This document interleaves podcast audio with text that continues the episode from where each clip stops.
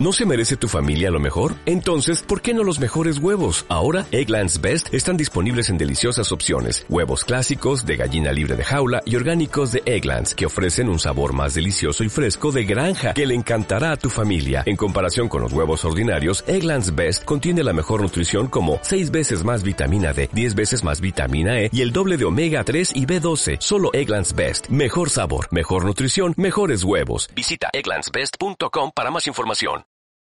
La Audioteca de Babel presenta Cuentos de Amor de Emilia Pardo Bazán.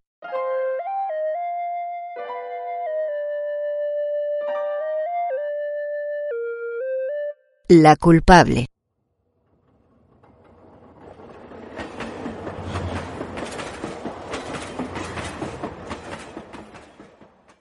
Elisa fue una mujer desgraciadísima durante toda su vida conyugal, y murió joven aún, minada por las penas. Es verdad que había cometido una falta muy grave, tan grave que para ella no hay perdón. Escaparse con su marido antes de que éste lo fuese y pasar en su compañía veinticuatro horas de tren. Después sucedió lo de costumbre.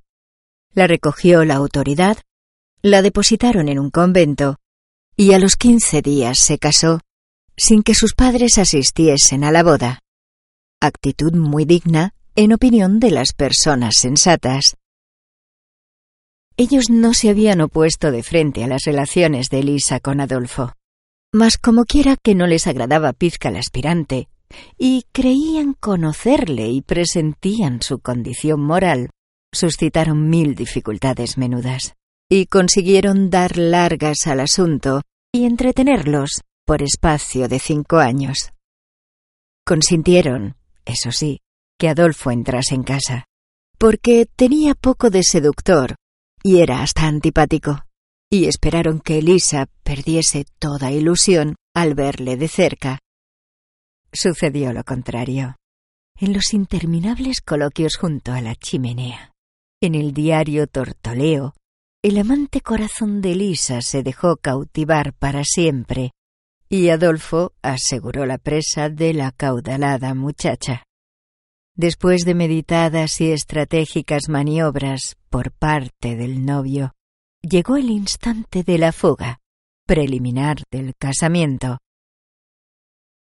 La familia de Elisa tomó muy a pecho el escándalo, por lo mismo que eran gente conocida, bien relacionada, preciada y correcta, intransigente en cuestiones de moralidad exterior. Hubo en la casa uno de esos periodos de disgusto, cerrados, serios, hondos, en que hasta los criados andan mohinos. Periodos que a las personas entradas en edad les cavan una cuarta de sepultura. Las dos hermanas de la fugitiva se avergonzaron y corrieron de suerte que en muchos meses no se atrevieron a salir a la calle. Una, en especial, se afectó tanto que fue preciso sacarla de Madrid para que no se alterase su salud. La madre jamás pronunció el nombre de Elisa sin suspirar, como cuando se nombra a los que fallecieron. El padre extremó el procedimiento, cerróse a la banda y no nombró a Elisa ya nunca. Si le preguntaban cuántas hijas tenía, contestaba que dos, la otra la perdí, añadía, crispando los labios. Unida ya Elisa con el que había elegido, se propuso ser intachable y perfecta en todo para rescatar la falta.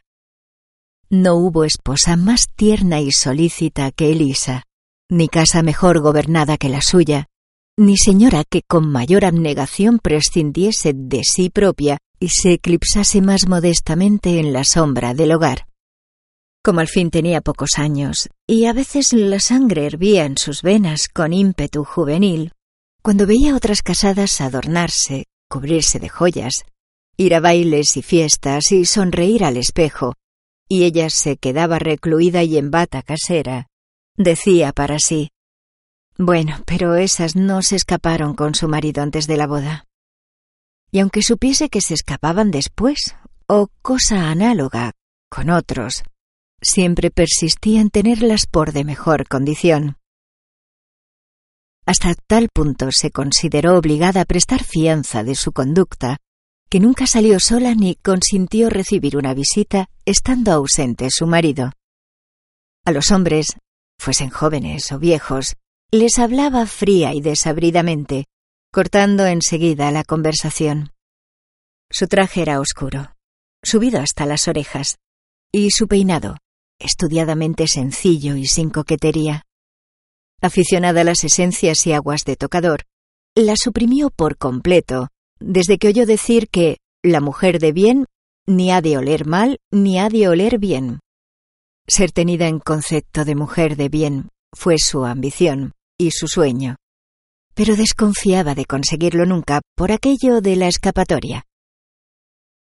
Pasada la corta luna de miel, Adolfo comenzó a distraerse, y su color de política se acostumbró a retirarse tarde, a pasarse los días fuera, sin venir ni a comer. Elisa lloró en silencio. Lloró mucho, porque le quería. Le quería con toda su alma, y no podía vivir dichosa sino con él y por él, a quien todo lo había sacrificado.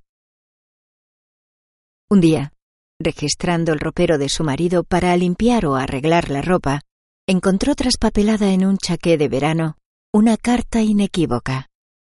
El dolor fue tan agudo que Elisa se metió en la cama y estuvo varios días sin querer comer y con gran deseo de morirse.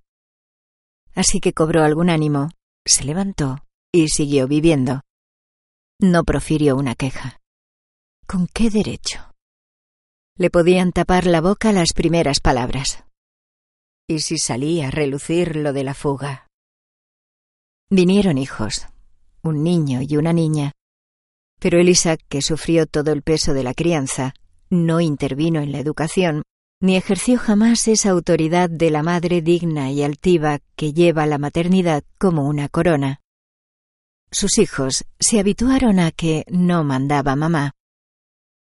En cuanto a la hacienda, ya se infiere que la regía única y exclusivamente Adolfo, y Elisa no se hubiese arrojado a gastar cincuenta pesetas en nada extraordinario sin la venia necesaria. Muerto el padre de Elisa, recogida la legítima, todavía pingue, aunque mermada por el enojo paternal, Adolfo se hizo cargo de todo y dedicó la mayor parte a sus goces, no sin que muchas veces oyese Elisa recomendaciones duras y alusiones amargas, fundadas en que su padre la había desheredado o punto menos. La salud de Elisa se resistió. Los médicos hablaron de lesiones al corazón que degeneraban en hidropesía. Como la enferma se agravase, pidió confesor y por centésima vez se acusó de su delito, la escapatoria fatal.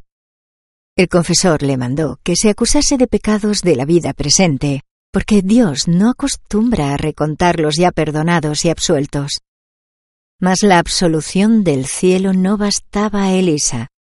Ya se sabe que Dios es muy bueno, pero, en cambio, los hombres jamás olvidan ciertas cosas, y la mancha de vergüenza y está sobre la frente hasta la última hora del vivir. Con los ojos vidriados de lágrimas, Elisa pidió que viniese Adolfo, y así que le vio a su cabecera, echándose los brazos al cuello, murmuró a su oído Alma mía, mi bien, ya sé que no tengo derecho ninguno a pedirte que que no te vuelvas a casar. Pero al menos, mira, en esta hora solemne, perdóname de veras aquello. Y no me olvides así, tan pronto, tan pronto. Adolfo no contestó. No obstante, le pareció natural inclinarse y besarla. Y la culpable, dejando caer la cabeza sobre la almohada, expiró contenta. El Liberal, 25 de septiembre de 1893. Has escuchado La culpable de Emilia Pardo Bazán.